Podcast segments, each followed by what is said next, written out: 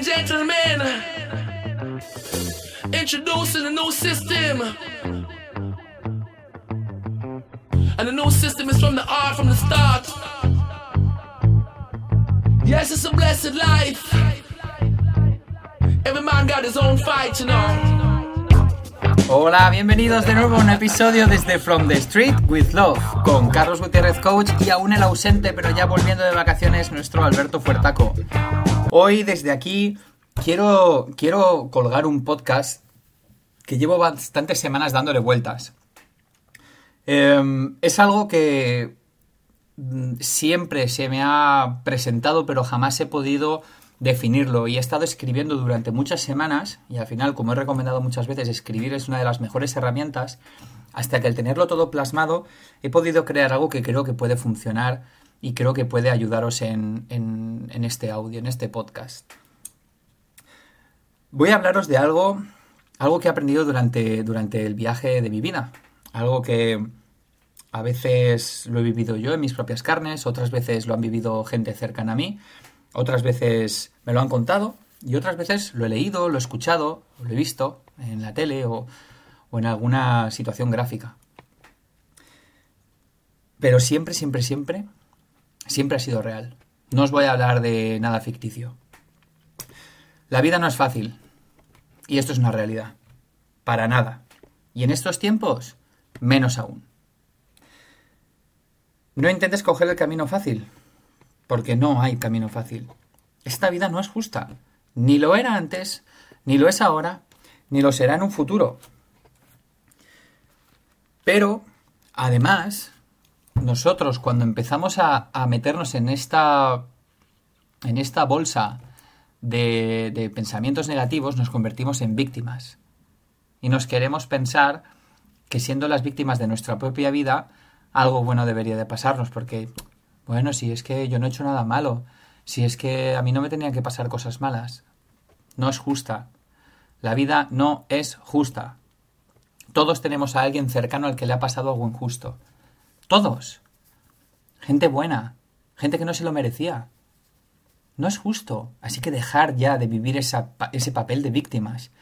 Dejar ya de quedaros ahí parados esperando a que las cosas se solucionen solas. Porque eso no va a pasar. No te permitas ni un segundo sentirte víctima de tu vida, porque no eres la víctima, eres el arquitecto de tu vida.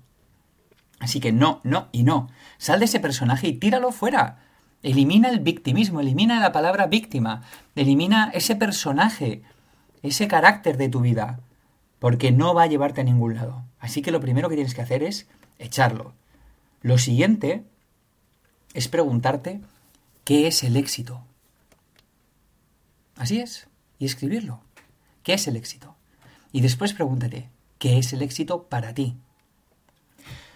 Al final el éxito puede ser tener mucho dinero, tener una familia muy feliz, o tener una familia, hay gente que no lo tenía, o tener una salud de hierro para vivir mejor y hacer mucho deporte, o vivir un viaje, o vivir lleno de viajes y de aventuras, o dejar un mundo mejor del que hemos conocido, o alcanzar un estatus espiritual al, nivel de Buda.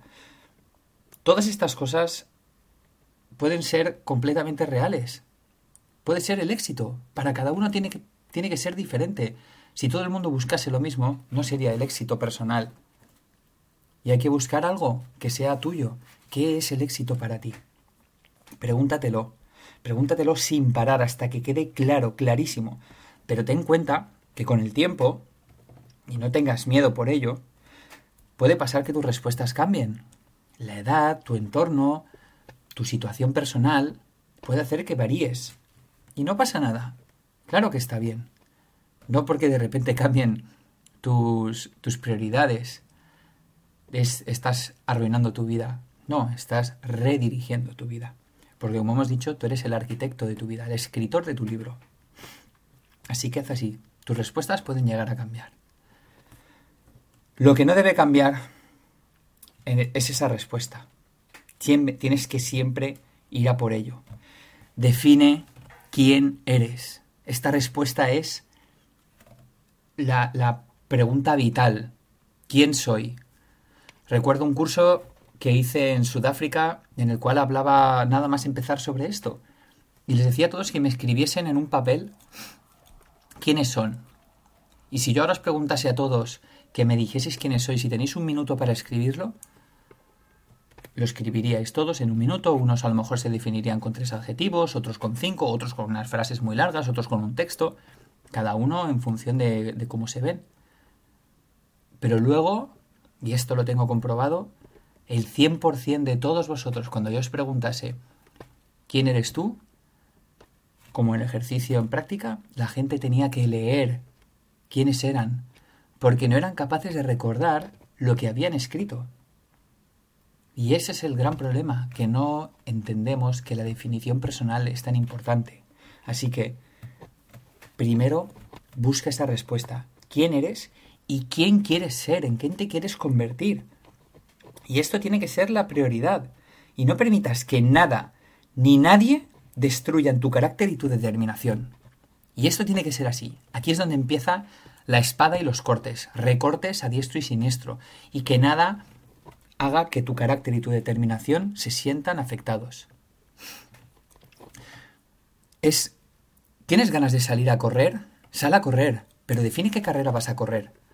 ¿Tienes ganas de, de subir una colina? Perfecto. ¿De trepar una montaña? Perfecto. ¿Qué montaña vas a trepar?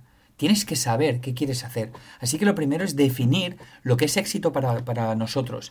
Y entonces, una vez hayamos definido lo que es éxito para nosotros, éxito bien definido, es decir, muy preciso, muy exacto, muy específico, entonces vendrán los tres pasos, donde motivación, fuerza de voluntad y disciplina te llevarán a alcanzarlo. Esto no es cuestión, como hemos dicho, de que va a ser un camino fácil. Para nada. Para nada.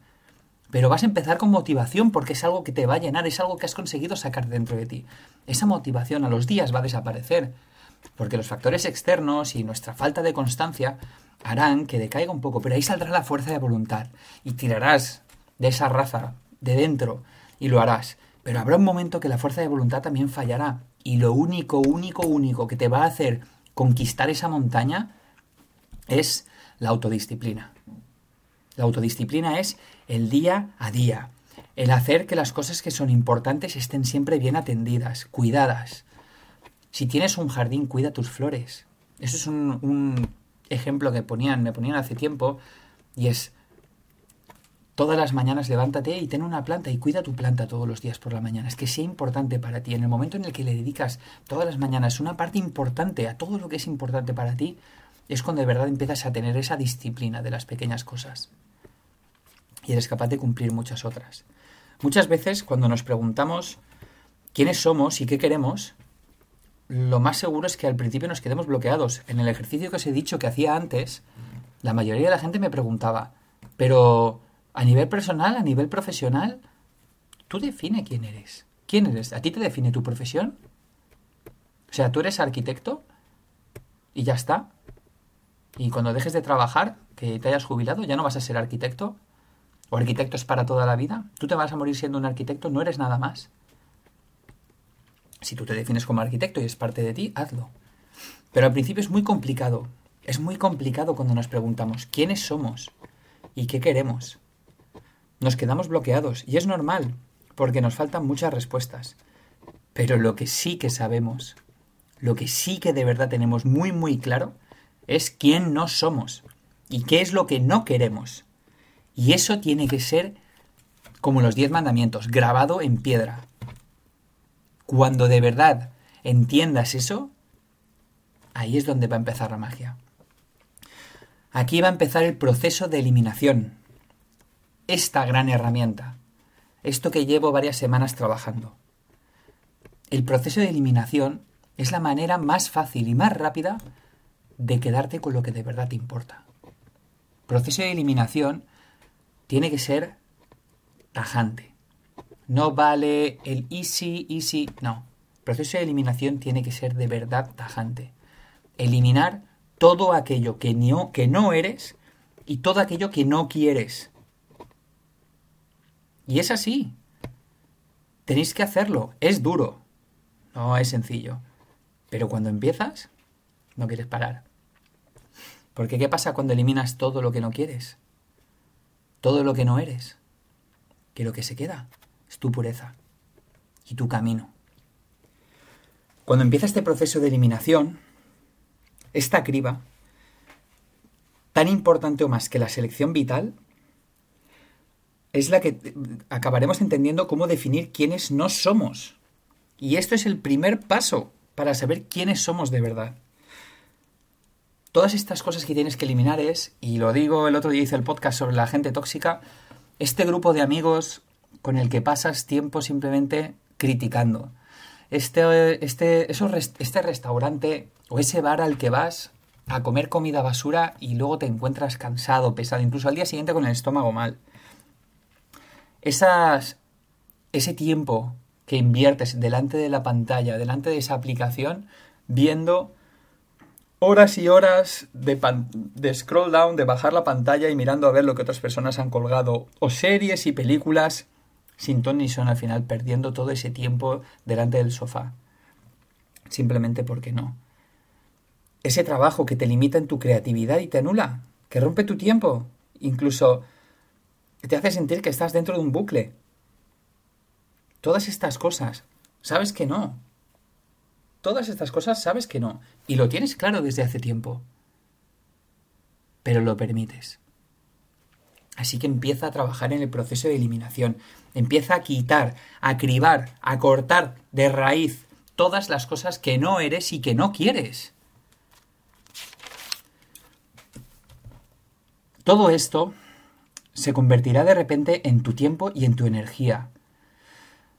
¿Dónde destinas ese tiempo y esa energía? Cuando empieces a darte cuenta dirás, basta, stop. Y cuando pares de malgastarlo, empezarás a sentirte bien, con más fuerza, más energía, más determinación, con luz. Y ahí es donde te encontrarás tus herramientas para enfocarte en tu éxito. Entonces empezarás a ver quién de verdad eres. Porque ya no habrá esos succionadores de tiempo, esos succionadores de presente que no te permitían hacerlo. Cuando el camino queda limpio de piedras y de árboles es cuando de verdad te das cuenta de lo que es importante para ti, de tus prioridades.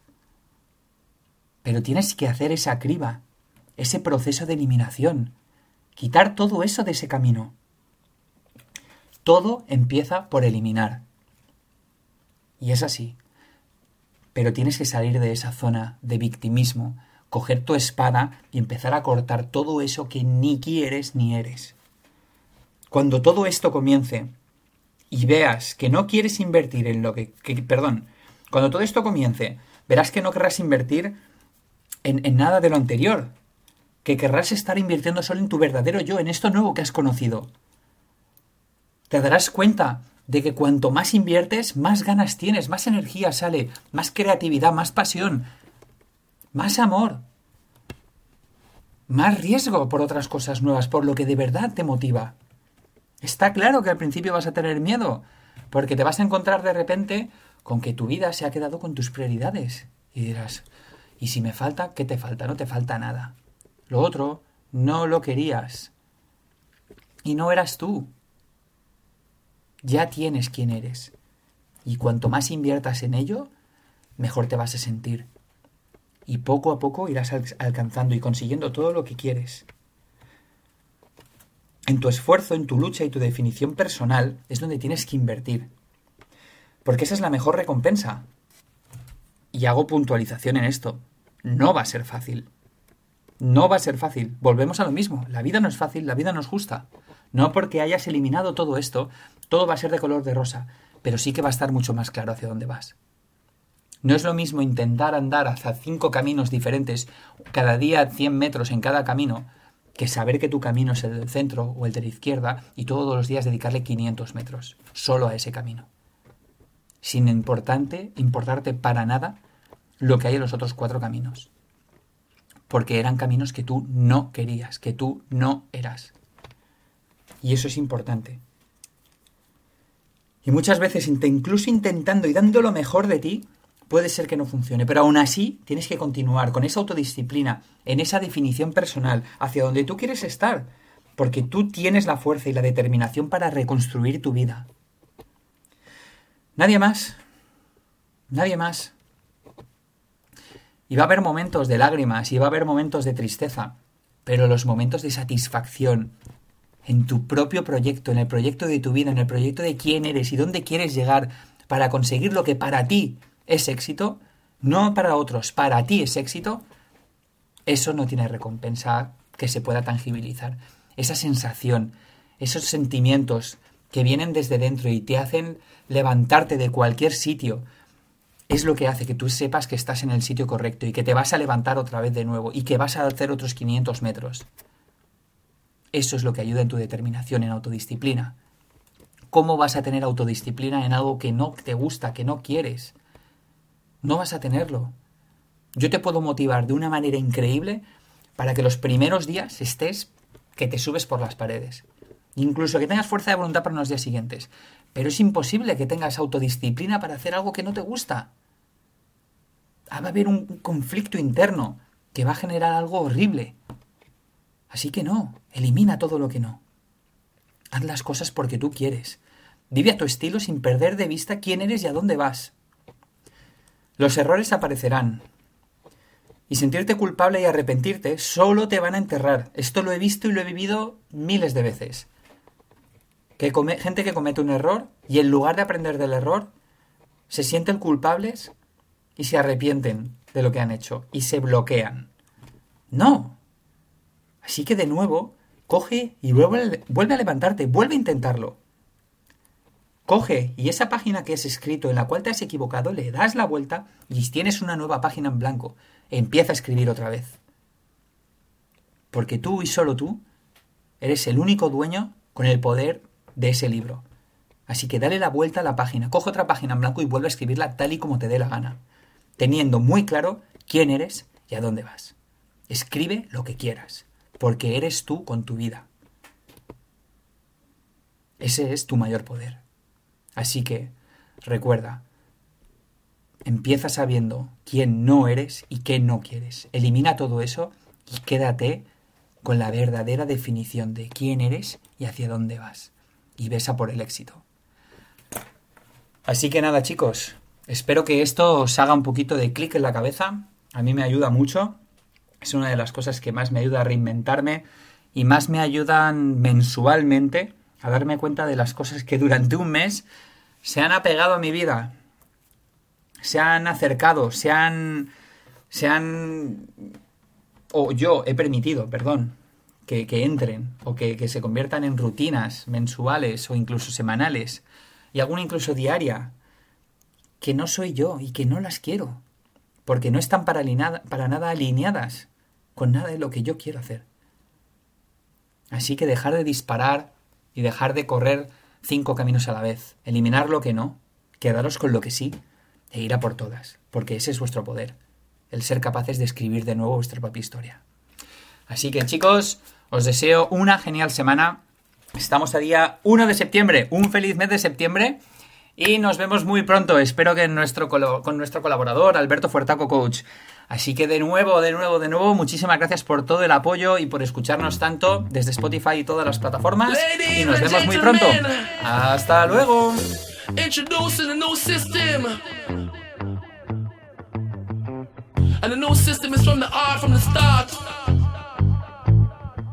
Yes, it's a blessed life. Every man got his own fight, you know.